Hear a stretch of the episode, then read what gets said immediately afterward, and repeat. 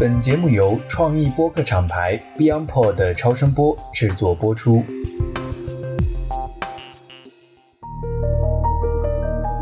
欢迎收听《以变应变》，我是主持人艾勇。这是一档关注企业在变革环境中创新、转型、迭代、进化的播客节目。我们的嘉宾来自不同领域，有的是在一线运营的企业家和经理人，也有作为第三方的咨询顾问和专家学者。他们将为我们持续分享有关商业模式、战略规划、流程体系、人才组织等领域的变革案例与独到见解，帮助我们更好地应对不断变化的未知世界。各位听众，大家好，欢迎大家来到以变应变，我是主持人艾勇。今天呢，我们邀请了一位企业家的嘉宾，他是我创业营的同学红提。各位听众，大家好，我是支付宝的创始人杨红提，很高兴受艾勇的邀请来到这个节目与大家交流。我之前呢也有过二十多年的采购管理的经验，包括在外企、私募股权投资机构。那么在二零一六年，我创立了支付宝，致力于为中国企业提供更智能、更好用的采购管理 SaaS。啊，目前我们其实也覆盖了众多的一流的企业客户，包括小米、滴滴、LVMH、丰田等这样的企业。我们这期节目是以变应变电台的第二期节目，我也正好跟红提也分享一下我们做这个电台的一些想法。其实我觉得现在的环境啊，在发生很大的一个变化。大家讲乌卡这个词也讲了很久啊，大家也会讲唯一不变的就是变化本身。但实际上来讲，一个企业它在发展的过程当中，其实是一个持续的变革和迭代，还有组织进化的这样的一个过程，它会反映在方方面面。我们可能很多时候看到的是宏大的战略啊。以及销售的数字，但是有很多的，它是在日常的运营 （daily operation） 每一个职能、每一个业务线、每天的这样的一些基础的工作中所带来的这样的一个结果。所以，其实我特别想把一档节目做出来，就是邀请很多的，不管是企业家这种操盘手，还是各个领域的专家，大家一起来去探讨，就是一个企业它在它成长的过程当中面对的这些变化环境，它做的这些变革为什么成功了，为什么失败了。尤其是我们中国的企业，其实我觉得在组织能力上需要去提升的这样的一个空间，相比国外的很多的企业来讲，因为我们现在一个阶段就是中国的供应链其实非常好，中国的人才其实也非常的多。那么在组织能力上这一块，恰恰是很多民营企业、中小企业要去进一步上一个台阶的一个很大的一个瓶颈。所以这也是我们想做这个电台的一个初衷。今天呢，我觉得红提给我们带的一个角度，其实是采购管理的变革。大家都知道，采购是这个企业里边很重要的一个大的支出，但是对这一块怎么去做精细化的管理，以及行业的最佳实践，其实可能不会是特别的了解。红提也可以给我们介绍一下，采购这件事情到底是什么？对一个组织来讲，采购呢，顾名思义就是采和购。那采呢是说我需要商品或者服务，我怎么样找到商品，谈到合适的价格；购呢就是购买。我们下订单，然后收货，然后对账结算付款，所有的这些执行的这个工作。那整个采购组织的变革呢，我觉得也经历了很多阶段。像我刚毕业那会儿，其实包括现在，大家也能看到很多的企业呢，它把这采购部叫供应部，就尤其是一些国企里面，他们的定义呢，就是你是要确保供应的。在那个阶段呢，大家意向中认为说，我需要什么东西你去买，然后你确保供应。如果你连供应都做不到，我曾经听到一个老板说。你这个部门就是花钱的，我让你花钱都不知道怎么花，你都让我断供，我要你何用？那个年代呢，大家对采购是有偏见的，就认为它是一个不需要 know how 的，有美差的。如果是老板的话，很多民营企业觉得这应该是老板自己人对来管采购，找这个七大八大姨。对对对对对。我们原来投了一家企业，他还让他这个女婿来管，对对，就各种各样的这种事儿。后面呢，大家认识到，OK，这个是不对的。其实采购是一个很专业的事儿。尤其是像我们叫直接采购，就是生产性采购，在很多企业里面是核心嘛。那里面涉及到不同的品类，很多人呢其实不见得有能力去了解这些市场，了解这市场供应的情况。那个行业呢就逐渐的更加的专业化分工，然后大家开始谈战略采购，就把直接采购生产性物资的这一块呢分作战略采购和采购执行这两块。战略采购呢去做所有的寻源这种 strategic 的这种工作。采购执行呢，去做所有的这些订单啊，order 这个 fulfillment 的这些工作。什么叫直接采购？它对应的是间接采购。间接采购对应的是直接采购。直接采购是指生产，跟生产有关的进到我们的成本里面的。我卖出一个商品，这里面其实它的主营业务的这个成本其实包含了所有的这个原材料啊，然后 manufacturing 制造成本啊，然后包括一些 overhead 呀，所有这些呢都算直接的这个采购。间接采购是什么呢？跟生产没关系的，比如说他要建工厂，然后建 office、建门店，他所有的这些工程设备、装修、劳保、运营物资以及所有的行政办公偏固定支出的，包括一些市场投放，这些走管理费用的或者销售费用的，这些呢叫间接采购。你入行就是做跟采购相关的吗？我入行就做采购。我最早刚毕业的时候是去了巨龙信息，四大中华。对对对，巨大中华。然后我在那里做了两年之后，我就去了通用电气，在机翼待了九年。然后在机翼的九年里面，管过直接采购，管过间接采购，管过采购的全球化工作。基本上各个肉采购的所有的这个方方面面都接触过，所以 GE 我觉得毫无疑问是整个全球经营管理都应该是作为标杆的企业哈。那你从一进去做采购，你感觉到在这样的一个组织体系里面，采购的专业性是从哪些角度体现出来的？能给我们讲一讲？GE 在我目前看来，可能那都算二十多年前的，但二十多年前的他们的采购的管理，对于现今的社会来讲，仍然具备着非常大的借鉴意义。GE 的采购管理，他们是叫 Global Sourcing Organization，就是全球采购组织。那从组织上来讲，它是我目前见到过的采购细分最专业化的采购团队。我举个例子来讲，比如说我当时在的 BU 呢叫 Healthcare，就是 GE 医疗的这个部门。GE 医疗呢是专门给全世界的客户提供 CT、MR、核磁，然后 X 光所有的这种医疗设备的。那他们的采购呢，在美国总部 Milwaukee。有一个 headquarter base 在那里，在各个国家呢有一些 sourcing 的 organization，但是整体上他们按照 global 以及不同的 pool 来去做区域的这个分工。另外呢，它有不同的职能部门，比如说做直接采购的，它会按照不同的这个品类，比如说有做我们叫 fabrication machining，就是机加钣金的，然后有做 cable harness 的这种线缆线束的，然后有做 monitor 的，有做 plastic 塑料的。这些呢都是叫专业化的 purchase family，那有些呢就是叫采购分类啊，叫品类的这个管理。他们针对不同的品类都去设专门的这个采购组。这里面呢会有叫 global sourcing leader，就是在全球去协调品类整个的供应的策略。然后有负责 regional 的 sourcing leader，就是负责中国啊、印度啊这些不同品类的策略。他们会研究，比如说这个品类，我塑料我可能需要注塑的、吸塑的，那。这个市场的供给情况到底怎么样？存在哪些大的 vendor？我跟他们谈判应该采取策略。我到底是用战略的方法，还是直接用数量的这个杠杆去更低的去压低价格？所以他们会去做这种品类上的研究，去跟选择供应商，去跟供应商进行价格的谈判。那另外呢，还有咱们刚才说的间接采购团队，他们还有项目的管理团队。那项目是什么呢？就是包括两部分，一部分呢叫 NPI（New Product Introduction）。新产品的引入，因为它所有的新产品引入都需要采购去提前介入进来。比如说一个新的 CT，六十四层或者一百二十八层，这些 CT 呢，我需要一些元器件，可能是需要你采购团队提前帮我找的，因为我要去做样品，要去做 validation。那这个采购团队就会提前进入进来，而不是工程人员选择了之后，你到时候只能用这家的。他们有所有的 NPI 团队。然后有 transfer 团队，就是从美国这些 high cost country，从这种高成本的国家，然后往低成本国家去转。那这个呢，其实是一个属于采购的一个转移的这个项目，所以它有负责 transfer 的。那另外有负责 e sourcing 的，就是负责所有的这个数字化，因为采购它没有数字化的话，其实是很难提高效率。然后它有 supply quality 的团队，去负责所有的 QA 的这方面的这个工作。然后他还有 sourcing globalization 的团队，就是我原来在美国待过一段时间，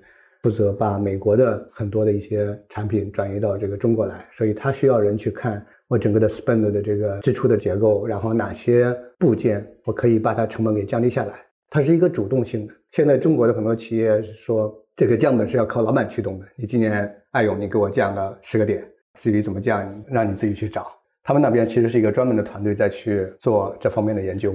所以你会看到说，整个的这个组织非常的庞大，并且分工特别的细。因为我觉得大部分人想的就是企业赚钱就是更多的是开源啊，嗯，但其实，在节流这边，大家一想到的能省的更多的就是说裁员，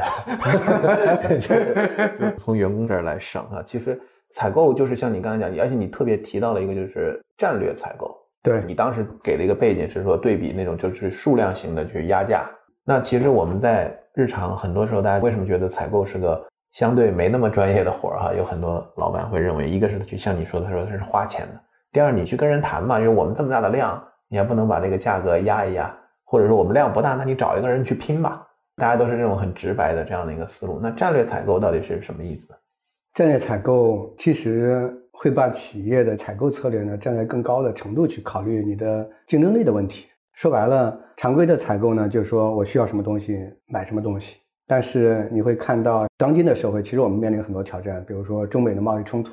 有多少企业预测到了这些贸易的这个冲突？中国很多企业其实现在受芯片的困扰，或者是传感器这些核心零部件的困扰，其实很严重。这种事情，如果你被动的去考虑这些问题，那你可能就会导致在相应的竞争中，你失去你对核心更依赖，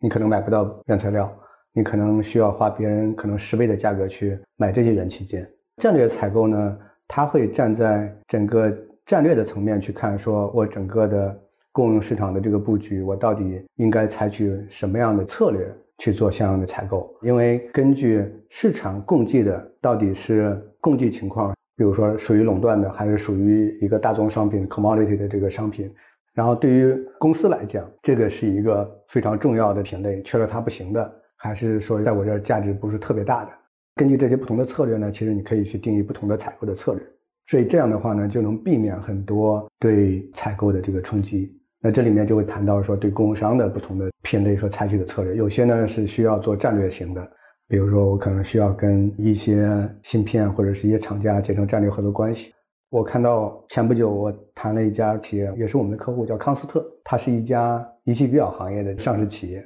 很多仪器仪表行业呢，其实今年也面临着很多供应链方面的这个挑战，尤其是在核心的传感器上面。但是他们的江总呢，我觉得他们团队呢比较高瞻远瞩，他们其实已经开始在国外收购一些传感器的厂商，包括在国内布局一些传感器的研发的能力。从这个上面来讲，其实他会逐渐的摆脱对一些国外供应链的一些依赖，因为他完全是自己控制。所以就是到了一定最高级的阶段，就是说他从一个采购方变成产业链的一个整合方。自己进入上下游来去做这个横向纵向的整合，是吗？对你就像 Apple，其实它的采购是虚拟的，但是它对整个全球供应链的控制力，我觉得无人能出其右。为什么叫采购是虚拟的？我是说 Apple 自己没有什么太多的工厂，你看它所有的原材料，除了芯片，可能是它自己去做设计，但是它自己也不做生产。那你其他的这个塑料啊、PWA 啊，然后甚至包括 assembly 这种组装的，基本上它都是 outsourced。它其实就是一个品牌方和设计方，说白了，它跟 LVMH 跟所有的这些没什么太大的差异，只不过一个是在 focus 在 high tech 上面，一个是 focus 在 fashion 上面。刚才你给我们介绍就是机翼的整个采购体系啊，这个还是几十年前，对吧？嗯，那我觉得就是在这么早的时间，其实 global 企业其实已经把这一块看得非常的清楚，而且也投入很多的资源。你觉得现在的现状，我们和国外的差距，以及国内接下来的趋势？是什么样的？主要有两个吧，一个呢，我觉得是企业发展阶段的差距。你看整个企业服务来讲，包括企业的整体情况来讲，我觉得中国跟美国之间呢，在企业管理上面其实存在着一二十年的差距。那主要的原因呢，是说中国的经济，其实我们如果再倒回到一二十年前，那主体呢其实是央企国企为主。但是最近这些年呢，我们看到越来越多的民营经济起来，包括很多民营的企业集团起来。所以你会看到整个经济的组成其实发生了很多变化，很多民营企业的发展壮大，其实就意味着说对管理的这个数字化或者管理的这个变革有了更深的一些底层的这个驱动力。尤其是现在有很多的富二代接班啊，或者是包括投资机构，其实投进来之后也会要求着带动了公司治理的进一步的改善。那公司治理的改善，也就意味着说对企业的管理提出了更高的要求。所以从发展阶段上来讲，我觉得中国的经济的组成的结构带动了说对企业管理的更深层次一个诉求。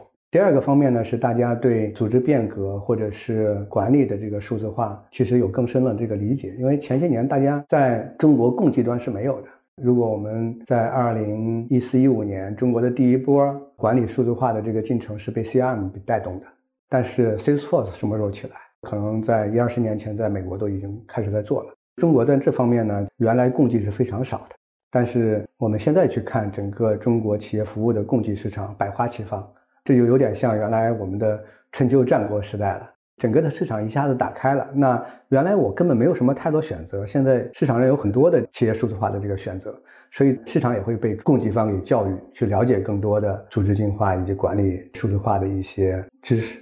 一方面，从外部的视角来讲的话，才供给侧，你觉得有更多的产品和服务的提供方一起来去做市场的教育，来推动企业意识到这个问题的重要性，以及他们现在所面临的可以有的选择。从内部的动力来讲，你觉得一个是企业的管理者自己的成长迭代，以及像投资机构对于公司治理更透明、更清晰、更规范的要求，对吧？内外因驱动。那采购是一个典型的变革场景吗？因为主要还是讨论变革嘛。我觉得一块儿来讲，就是老板一号位他有没有意识到这件事情，这个是跟他的认知以及他对于我们讲采购的理解这件事情有莫大的关系。但即便他意识到了这件事情，在组织里推动这个采购。体系或者采购这个 function 发生一个很大的一个变化，这个通常会是一个重要的变革场景吗？在你看过的这些案例里面，我觉得一定会是。但是呢，现状其实有点可悲，是说很多人其实没有意识到。为什么我说一定是呢？因为我跟您分享过，之前呢我在一家私募股权投资机构工作，那在那段工作期间呢，我们自己也做了很多 turnaround 的这种案例，就是扭亏为盈的案例。困境反转，对，包括我也带着团队去美国去找 Blackstone 啊、Service 啊、KKR、TPG。很有意思的是，他们的运营的合伙人基本上都是原来我的同事，就是一大帮从机翼出来的做 operation 的人，跑到 top 的 private equity firm 去做 operation 的 partner。我就去跟他们去聊，说 OK，那你们去投了企业之后，如何保证企业保值升增值的，对吧？所以我们做了一些探讨。那这里面的结论就是刚才我们讲的，说采购的组织转型或者进化，一定是企业发展里面最不可或缺的。我举个简单的例子来讲，我们原来收购了一家酒厂，这家酒厂我们收购的时候，当时一年亏损是三点多个亿，那么我们头一年就盈利一个多亿，第二年两个多亿。那你想想这里面的原因在哪里？如果我们去靠收入端的增长，top line 的增长，那这个呢是可以做到的。但是它其实你需要调产品的结构，你需要调他们的这个 pricing 这种价格的这个策略，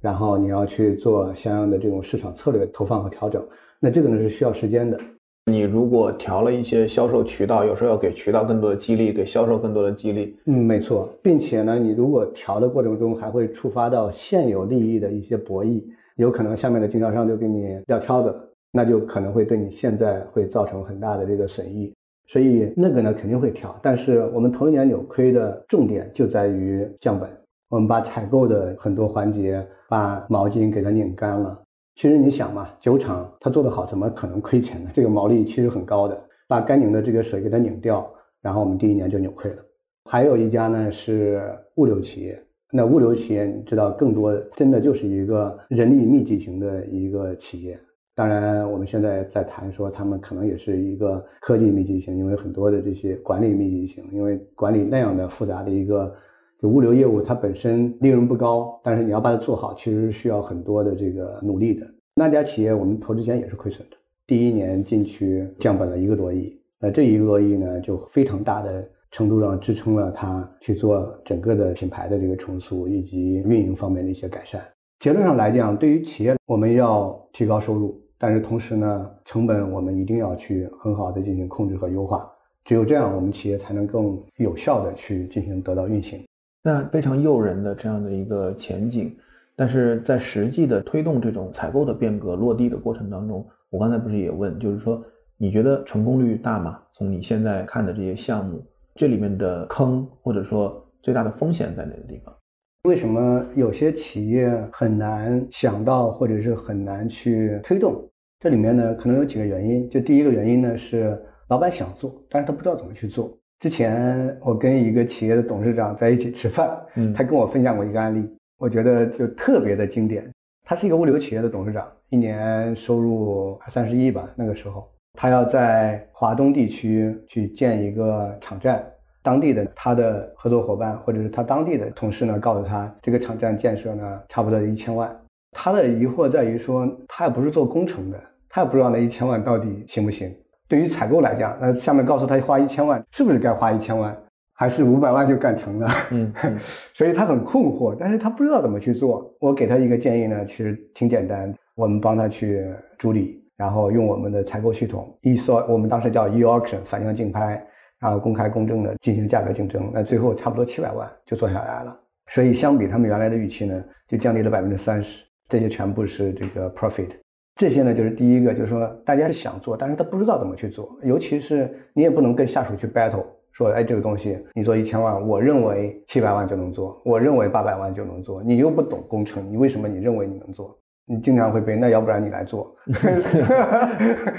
你行你上啊，对你行你上，所以不懂的这个事儿，怎么样通过一个非常好的方法去切入，去把这个给变革起来？我觉得这个呢是很多企业。面临的一个最主要的这个挑战，不是他不想做，而是他不真的不知道怎么去做。在这里面呢，我觉得也会存在着一些坑。很多企业如果是要在做的过程中，第一，领导是不是支持？因为我们见到的很多 CPO 雄心勃勃说：“哎，我们要去帮着企业去做数字化采购转型，我们要去做组织变革，我们要去适应现在的这个发展。”但如果他没有得到 CEO 的一把手的强力的支持，这些举措呢，可能最后就会半途而废，开始夭折。所以，第一，你要去找到内部的这个 sponsor 支持你，要在内部去推动这些变革。那这里面核心的就是说，你要去看你的采购的这个 spend 在组织里面的影响力到底有多少。你在公司发展的这个过程中，你起到多大的作用？你作用越大，其实你的决策的 power 其实是越大。第二个方面呢，就是团队融合的坑。很多企业说我要做组织转型，怎么做？我们现在的水平不行，我们要做组织升级，我们要从外部去引入一个五百强的高管，我们要找一个多么多么牛逼的人过来去帮我们去推动这个组织的升级改造。这里面有一个很容易犯的这个坑，就是说我们看到很多的企业来了一个新的高管，新的高管呢觉得，哎，我现在的水平不行，我夸嚓夸嚓把我的原部下招来了一堆。我们原来投的一家企业里面就发生了这样的情况，招聘了高管。他觉得这个部门的人不行，比如说他是一个 VP，他下面可能有七个部门总监，他从他原来的公司招了六个，他这边全部干掉了。那这里面就会存在一个什么问题呢？就是你组织升级这个方向是没问题的，但是你如果没有洞察到人心，你要把所有的人都换掉，那原来的人谁还跟你玩？这个组织的融合其实是一个很重要的阶段。我们曾经见到不同的 leadership，有些呢他会过去说我不带原来的人，培养你现在的人，然后把你现在的这个稳住。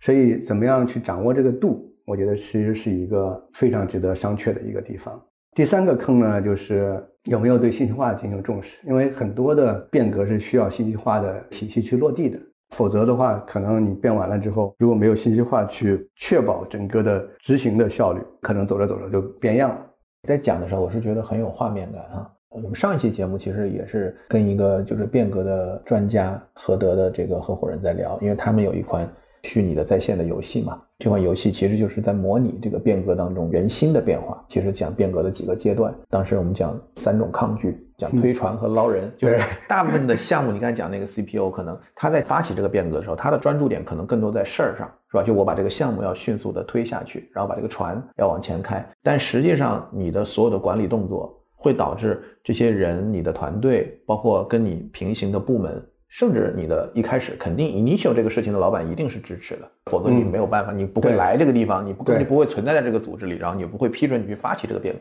但是随着船往前开，这个事情在往前走的时候，这些人还在不在船上？像上次讲，他有三级抗拒，一级抗拒 I don't like it，I don't get it，我没根本没搞懂你在做什么。二级抗拒，他说 I don't like it，就我不喜欢这个事儿，这个事儿可能对我有潜在的风险。到最后第三级抗拒可能是 I don't like you，就 I don't believe you，或者公司里原来也做过类似的这种转型或者变革，最后都以失败告终。那我为什么会相信这一次会有不同的结果？你一个新人过来，嗯，所以这个时候其实尤其是采购，我觉得因为它肯定是一个高度利益敏感，其实是一个很大的一件事儿，它很有可能动很多人的原来的一些利益。像你在讲的时候在想，如果那下面那几个人都是什么七大姑八大姨，他就来了，先把那几个人都干掉了。所以就是我们很多时候会在事儿上，但是人心这一块儿，其实很有可能是这种变革的最大的一个决定它成功和失败的一块重要的点。然后你刚才又讲第三点，就是说怎么用系统去把这个很多的东西固化下来，或者说有大量的数据来去支持和验证，让大家觉得就是我们经常讲对事不对人，其实很难对事不对人。但是如果有系统啊，有数据，有一些相对来讲更客观的一些结果来支持，就到底我们选的策略啊，我们做的一些调整有没有看到效果，或者说能不能有价值，我觉得也会对这个变革会有帮助。反过来，我觉得做得好的企业，或者说你看到的在采购组织的这样的一个变革过程当中，你觉得，尤其是现在，我觉得因为机遇可能对我们来讲还是相对更远一些哈，就是对于中国的企业现在在采购的变革这一块做的比较好的标杆，可以跟大家来分享的案例，你觉得有哪些？我举个例子，也是我们的客户之一，小米。我觉得他们现在做的还不错。小米在过去的一段时间里面呢，其实他们是在高速增长，现在应该是两千多亿的收入规模。之前呢，他们其实是偏业务导向的这种采购的策略。举个例子，比如说小米是有集团的，那它集团呢其实是一个偏智能管控型的一个组织。那他们业务团队呢，比如说像中国区，他负责受大中华区的这些销售，然后有国际的业务去负责海外的销售。印度可能是独自一套体系，所以他们其实各个大区呢都有相应的采购团队去支撑他们快速的发展。发展到一定程度，他们其实会发现说，OK，我整个集团呢其实需要提高我的协同效应，提高我的成本管控的能力。所以从去年开始，你会看到小米集团的财务委员会整个集团的这个采购管控的这个能力是大幅增强了。他们已经把中国区。国际所有的采购组织全部整合到小米集团采购委的旗下，对全公司的采购支出、采购策略、工商的准入进行更精细化的研究和管理。所以从这个层面来讲，我觉得它的一些历程和最佳实践其实值得大家学习。我举个例子来讲，其实就像工商管理，很多企业的，尤其是像小米这样的这个企业，下面业务条型很多，比如说艾勇您非常熟悉的这个市场的这个采购。对吧？你市场采购，大家要投放广告，要去做品宣，我涉及到很多的大的 MCN 机构，涉及到一些品牌策划的机构，涉及到线上线下的流量投放，甚至涉及到平面和这个创意的这些。那很多企业，你去看它的供应商库，里面包括大牌的，甚至包括很多个体户、一些个人的，这些呢都是在市场采购过程中难以避免的。但是从一个集团的这个规模化的角度，我怎么样去管理这么多分散的这些供应商？那这个其实是一个挑战。我怎么样避免跟这些不同的个人去打交道？因为这个人呢，其实对于公司的长久的这个竞争力可能是会受到影响的，并且这里面会不会有鱼龙混杂的情况？所以呢，他们就会做一个供应商准入。比如说市场类的，或者是 IT 类的，或者是专业的人力资源服务的，那不同的品类的供应商，其实你是需要不同的准入条件的。那你符合我的准入条件，你才能拿到小米集团的一个 Supply ID。这个 ID 呢是非常值得你炫耀的，因为你只有经过严格的准入，你才能拿到这个 ID，你才能做我小米的生意。那从原来比较散的说各个部门大家自己去买，我可以跟任何人去买。变成说，只有经过集团 qualify 的这个供应商才可以去买。那整个的供应商的品质和未来的这个风险管控，其实大幅上升了一个层面。那这里面还有衍生的，除了供应商的处理，更深一层面的，就是你将来供应商出现任何的风险，是不是你可控的？所以在这上面呢，其实他们做了很多的努力。那当然，我们有帮助他去实现了从需求到寻源到采购执行，甚至一直到最后收货付款的一站式的数字化、自动化的这个管理。大幅提高了他们的效率。我觉得听到这里，大家会不会有一个疑问，就是说，这可能是企业得到一定的规模，或者到了一定的阶段，它才有这个能力和资源来支撑起这样的一套采购的体系。这会不会是一个误解？有两个，一个呢是说，企业发展到足够大的这个规模，你愿不愿意？我们之前接触过一个西北的这个客户，他们其实很大，然后一年至少大几百亿的收入的这个盘子。我们按照这个体量，哎呦，你觉得他们应该去接受相应的组织进化或者数字化采购的理念了吧？可能像这么大体量，他像你说的，我毛巾拧一拧，对，能拧出不少钱来。在我们的销售跟他谈的时候呢，他们的采购就回了一句话说：“不要找我。”你们的系统上来之后我就失业了，因为我现在就会下订单，所以本身来讲他们是拒绝的，他们是这个里面我讲二级抗拒哈，对对，二级 抗拒，因为你的太先进了，对我来讲这个是对我来讲威胁哈，对他其实没有考虑到说这个是历史的一个潮流，你不敢将来终究会被淘汰的。第二个呢，就是说小的企业、中小的，是不是比较适合？是不是不用考虑了？我觉得其实也不是。你组织规模小，但是你其实就像现在所有的都是叫 XaaS 嘛，Everything as a Service，所有的都是开始服务化了。那采购数字化呢，其实也有 SaaS 的这些版本，可以给他们提供更加物美价廉的一些服务，帮助他们去实现组织的转型。所以我们群体里面也有一些教育啊、一些消费啊这些中型的这个企业开始在实践相关的这些理论，但是太小的确实不存在。企业是不是需要一个，就是在一开始在他自己的采购组织的这个搭建上，首先得招聘到专业的人才，才能对接或者用好采购服务的这样的一些系统？我觉得不一定。如果说靠招聘优秀的人或者是懂这个事儿的人，市场的供给还是有限的。说白了，没错。我们谈组织变革的目的，阿勇，你觉得是什么？整个组织能力做一个整体的一个迭代和提升，或者说它能未来不太依赖单一的个人。对我跟您的观点一样，就是我们谈组织变革，我们谈管理转型，唯一的目的在于建立一个批量可复制的一个管理能力。我不依赖于个人或者是一部分个体。而是依赖于整个体系去往前走。从这个层面来讲，我觉得无论你招不招到着合适的这个人，如果定义的是我们要干的这个事儿，我觉得去干，去让他们去学，去培养他们。SaaS 的好处在于，它不单单是一个软件，而是把很多先进的管理思想嵌入进去。那你原来可能只是小学生的水平，我不见得一下子能把你提高到大学生的水平，但是你通过这个能达到高中生的水平，那这个其实已经很大的这个跨越了。就像咱们所熟悉的教授。很多企业都不知道怎么去管销售，那你上一套 Salesforce 至少可以把销售给很好的管理起来。采购也是一样，未来的组织进化，它在很大的层面，除了靠自驱的这个能力，另外一方面，外部的这些采购的这种 SaaS 的赋能，其实对他们也是一个非常大的促进作用。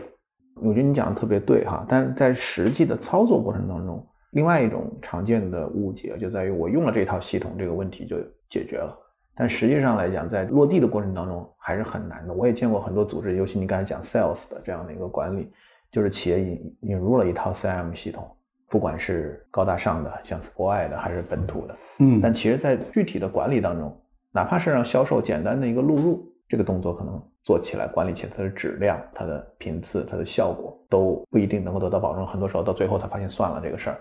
可能我还是让花更多的时间到更多的 people to people 的这样的一个 management，而不是通过借由这个系统来去管理。你怎么看这样的一个实际当中的真相啊？比较骨感的真相。所以我说，为什么你的所有的转型、所有的变革的项目一定要得到一把手的认同？你这个里面的决心很重要。之前我曾经开除过一个销售，那个原因就在于他不往系统上面去录数据，或者里面的 CRM 里面的数据是假的。很多的销售其实都不爱录，那可能放在自己手里，这个客户永远是跑不掉的。那从管理的这个诉求上来讲，我们要不要去坚持这样做？还是怕得罪这个销售，导致这些客户的流失？我觉得从管理的这个方面呢来讲呢，你是不能够去容忍这样的现象去出现的，否则的话，这个管理永远是抓不起来。采购也是一样，如果我们出现比如说贪污腐败这些现象，这绝对是零容忍，你不可能在对他。容忍的这个情况下，还能够推动组织的这个变革。如果从一个第三方顾问的角度哈，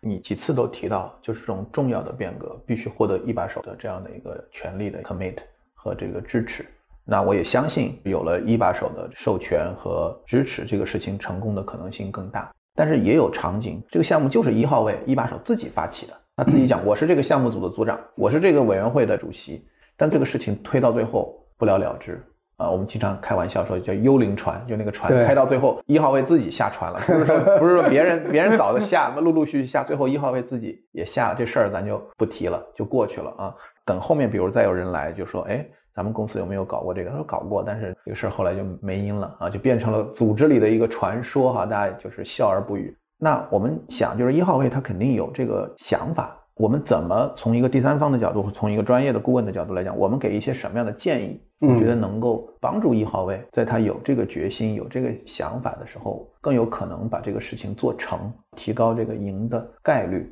有哪些关键点？你觉得可以给到企业家或者创始人，或者说要去推动这个变革的 leader 的？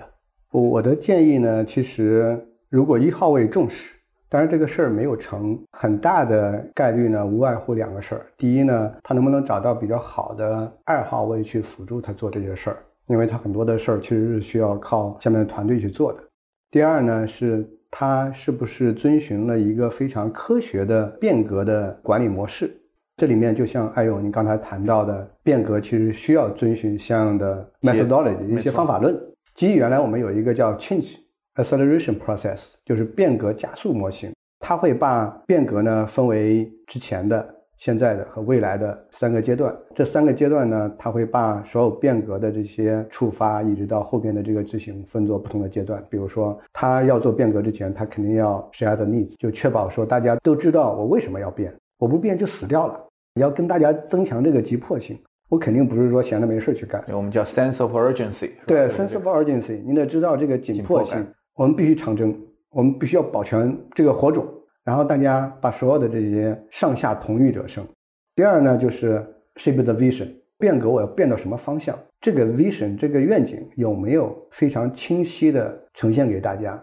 很多企业都说我们要变，我们要变，但是下面员工不知道要变到哪里去。就像你说幽灵船，船要往哪里开，我们变就变。对我们红旗要往哪里去打，这个 vision 很重要。下面员工是说，老板今天看了本书啊，明天上了门课，对，后天听了档播客，今儿一出明儿出，对吧？那这个就很麻烦。vision 定了之后呢，就要第三步，就是要把大家的这个承诺在这个上面 mobilizing commitment，就是让大家。所有的人都认可这个 vision，并且承诺说我们要为这个事业而奋斗努力，我们要为解放全人类而努力。这个完了之后呢，你需要一系列的这个机制去确保你的整个的变革，其实在一个非常好的机制下去被监控、被持续。大家都有 commitment 之后，你就有 work plan 嘛，就有工作计划。我们有工作机制，不管是周的还是双周的还是月度的，你需要有这样的机制去 make the change last，长久的去执行，然后并且跟踪整个的这个进展。如果有问题的话，你再去做调整。所以这些呢是以一个变革从开始到最后，你形成体系化的，可以让大家达成共识，可以让大家去 commit 在这上面，可以让大家去跟着一套机制在这上面不断的去做 CAPA。到底哪些事儿如果做错了，我及时的去纠正、去调整，让这个变革能够持续、能够成功。因为大家想变，但是还得遵循这样的逻辑框架去做。当然，在这个上面，你通过一定的信息化的系统去确保，比如说你的 OKR、你的变革的方向是能够去可控的。通过一些系统能确保你的变革的这个 process 和理念能够落地，那这些都是很重要。所以它是一个体系化的东西。我自己觉得，就是在变革当中，人其实是非常重要的哈。我们刚才也在反复强调这一点。同时呢，我觉得一个企业的愿景很多时候都是改变世界哈。创始人啊，愿景改变世界。但 internal 来讲，你能不能改变自己的组织，这个往往是你实现改变世界的一个基础和前提。是我们叫 make the change。对，能够让改变发生的人，其实是真正的 leader。所以反过来，我觉得每个公司。我们经常讲变革这个词可能很大，但是变化每天都在发生。每个企业今年都有自己要打的仗，都有自己的 must win，都有自己要去做的一些今年的 O 啊和关键的结果。我觉得其实通过这种大的小的这些变革的项目，或者说这种新的要打的仗，其实也是一个组织很好锻炼和发现人才、锻炼人才、培养人才的这样的一个机会。对，所以那我觉得结合你的组织，或者你看到这么多的从 global 企业到你们原来做投后去管很多的初创企业，或者说是一些快速成长的一些企业，你觉得就是说在组织内部能够去带领这种变革发生的人，我们怎么能够培养更多在组织里能够？Make the change 这样的人，我觉得他也是组织一个很重要的核心的竞争力。坦白来讲，这一点呢挺有挑战。我给你举一个例子，就是我亲身经历的，比如说像刚才谈到的记忆呢，经历了几个阶段，像 Jack Welch 的这个阶段，他推动了很多的这个并购整合，并且 Number One、Number Two 的这个策略，就是我如果这个 BU 不是 Number One、Number Two，我就会卖掉。包括实业跟金融相结合的这些运营模式，他不断的在去做变革，不断的在做调整，然后他把记忆变成一个。世界 number one 的一个企业，当时呢，基于有句话叫“唯一不变的就是变”。从他的逻辑上来讲，OK，那企业内部的这个变革是要靠内生的动力去驱动的。后面呢，这个变革的文化一直是持续的基于的终身。但是我们实际上发现说，后面他自己也在变，但是他的变跟外部其实已经不一样了。在 Jeff Immelt 的时代，我们当时也曾经做了很多的这个变革，但是这些变革呢，跟外部的时代已经格格不入了。比如说，外部的时代是整个互联网化变得越来越 popular，大家都在谈数字化转型，但是机翼的整个的业务其实还停留在很多工业化的时代。后来他去做工业互联网的平台，虽然他这个意识是对的，但是他做的有点晚，并且他不是一个开放性的策略。这些呢，跟外面的这个世界其实发生了很大的一个变化，它其实并没有很快的去适应。另外，像组织上来讲，他们还沿用于说，我用一套的管理逻辑、管理方法去管理不同的业务条线。因为机翼曾经它管理的业务很多，运输的、发动机的、医疗的、塑料的、电器的，甚至包括 NBC Universal 所有的这些环球影城啊、环球影业啊这些事情，所以它横跨的业务单元很多。但是你不同的业务单元，你用同样的管理逻辑去管，这个本身就是有问题的。在过去没有问题，但是在现在这种快速发展、快速迭代的时代，我们看中国，你不同的业务，大家的管理方法其实都不太一样，因为你整个的适应的人群、你的员工、你的核心的竞争力其实完全不一样。所以我们会看到企业内在其实驱动变革，它的 bottleneck 在哪里呢？不在下面，而在于上面。我董事会。或者高管层，我是不是能够去驱动这些变革？如果上面没有想到那些大的变革，靠下面去自下而上的去做，我到现在其实很难看到一个成功的这个案例。对我的意思，其实就是我们比如说拿管理学很有名的，像杨三角、杨国安教授，对，就是说员工他在一个组织里面，他有没有意愿，有没有能力，还有一个就很重要是允不允许。对，就是你这个企业的文化、你的条条框框、你的氛围。对机制允不允许，就是说企业员工 bottom up 来做一些改变。但是实际上，我觉得就是说，包括我自己，我觉得过去我们在培养团队、发展人才的时候，很多时候是基于他的 skill，就他在他这个单一的条线上，比如他做 sales，他可能做得很好，业绩很出众，那我们要 promote 他。但实际上来讲，他要变成一个 leader，其实我觉得更好的一个方法就是说，给他一个项目，尤其是跨部门的项目。他可能要去培养和发展他的这个领导力。很多时候我们会听到，不光是大家觉得大公司哈很官僚，很多时候就是大家觉得在一个小公司里面，就很多人觉得我不想跨部门沟通，或者说我不愿意去协作，因为太麻烦，太多内耗，包括现在大家觉得很卷。但是其实恰恰是这种项目，其实每一个项目本身也是一个大大小小的变化和变革。就像我讲的，每一个企业，你的 O、你的 KR 定出来，最后是要通过一个一个的任务，一个一个的 action 去打出来的。它不是你把这个目标拍在纸上，写在纸上，写在 PPT 上，宣导完了，这个结果就会自然发生。最终是团队。那一个年轻的 leader，他成长其实很多时候不是在专业程度上的成长，他其实是作为一个 manager，他管一个团队。更重要的是，他能够。完成一个小的一个综合性的任务，这个任务很多时候它就是一个小的变革。这样的一些人才，我们怎么识别出他来？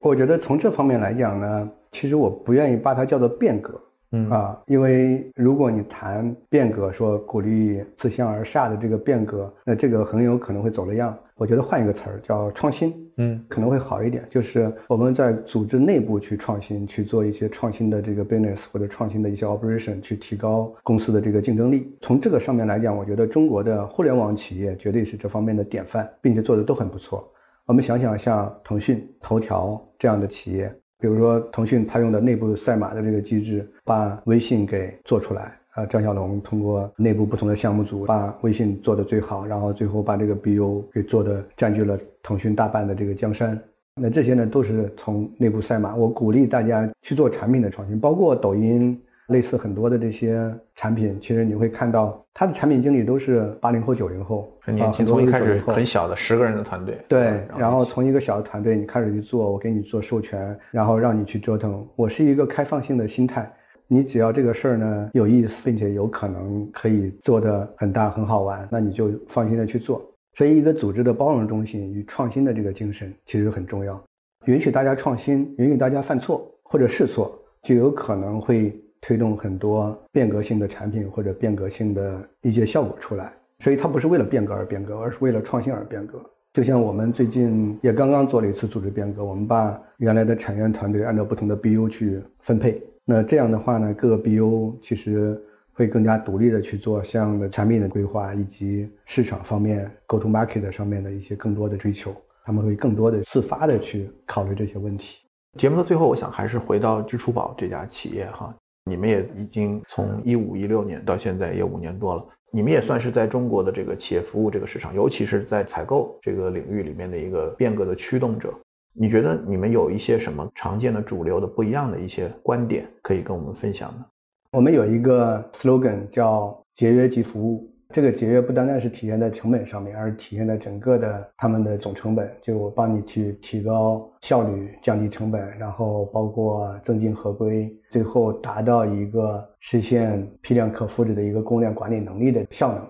从我们的理念上来讲，采购的数字化呢，不单单是系统，这里面有很多的 know how 需要内嵌进来。所以，我们跟行业里面的友商可能最大的第一个区别呢，就是我们的产品和。售前交付的团队有很多，其实都是原来做过采购供应链好多年的实操经验的专家，包括原来像基于联想、泰科、蛋壳、阿里的一些采购供应链的总监。那他们呢，其实原来就干过这个行当，他们可以跟我们的客户无缝隙、无障碍的进行交流，可以把之前的一些经验通过我们的项目 transfer 到客户那里去。第二个呢，就是应用，因为现在的管理系统可能仍然很多的还停留在原来 ERP 的这个时代，很多的菜单，一级菜单、二级菜单、三级菜单，大家填表单，填完了之后，老板去做一层一层的审批。那这些呢，其实说白了是上个时代的产物。我们现在可以做的，让大家更加的利用，你通过目录采购商城啊，通过一些简单的表单的填写，然后就会实现相应的业务的这个诉求。那像美丽田园类似很多的一个企业，他们就在用我们的系统去管理他们门店的支出。门店那边呢，基本上不需要培训，大家只要用过京东、淘宝的人都会用。第三个，其实我们在整个架构上还是有一定的领先优势的，因为我们的 GTU 原来也是阿里出来的，他原来负责阿里的知识产权业务，后来又做中电云的技术 VP，所以我们在整个的技术架构上面其实得益于原来的 know how。然后我们做的比较有更多的配置性，那针对不同的行业、不同的企业，我们可以做快速的这个配置，去实现不同行业、不同企业的这些诉求。那下一步支出宝的发展和未来的一个这个愿景，能不能跟我们简单的描绘一下？下一步的发展呢，仍然是在我们的主页上面，我们会把整个的采购 SaaS 向更加的数字化、智能化、网络化去演进，让它更加的易用。更加的强大，更加的智能，因为我们现在也在规划一些 AI 人工智能的这些应用在采购的这个系统上面。另外，我们最近也会发布一些新产品，去拓展我们采购商跟供应商之间的联络，增加他们的这个协同效应。今年我们应该会有好多个新品会陆陆续续的进行发布。所以我们的愿景呢，其实希望以采购 SaaS 为入口，去帮着采购商跟供应商更好的连接、更好的协同，去搭建一个中国最大的商业的协同网络。那这个愿景呢，其实是蜘蛛网同学从开始到现在一直没有变的这个追求。好的，嗯，那今天非常感谢红提抽出宝贵的这个假期的时间哈，我们一早九点在 阳光下面做这一场访谈。我觉得以变应变，回到这个主题，就是在不确定性的这个环境里边，组织的成长它需要长期的变革，需要长期的组织进化和团队的迭代。那从认知到系统到方法论，它可能都是缺一不可的这样的一个环节。那么我们也希望接下来，如果有一些企业，你的听众他的企业想在采购这个领域有更多的变革，可以跟支付宝跟我们一起，大家更多的来在这个方向做更多的这个探索和创新。谢谢红提，好，谢谢大家。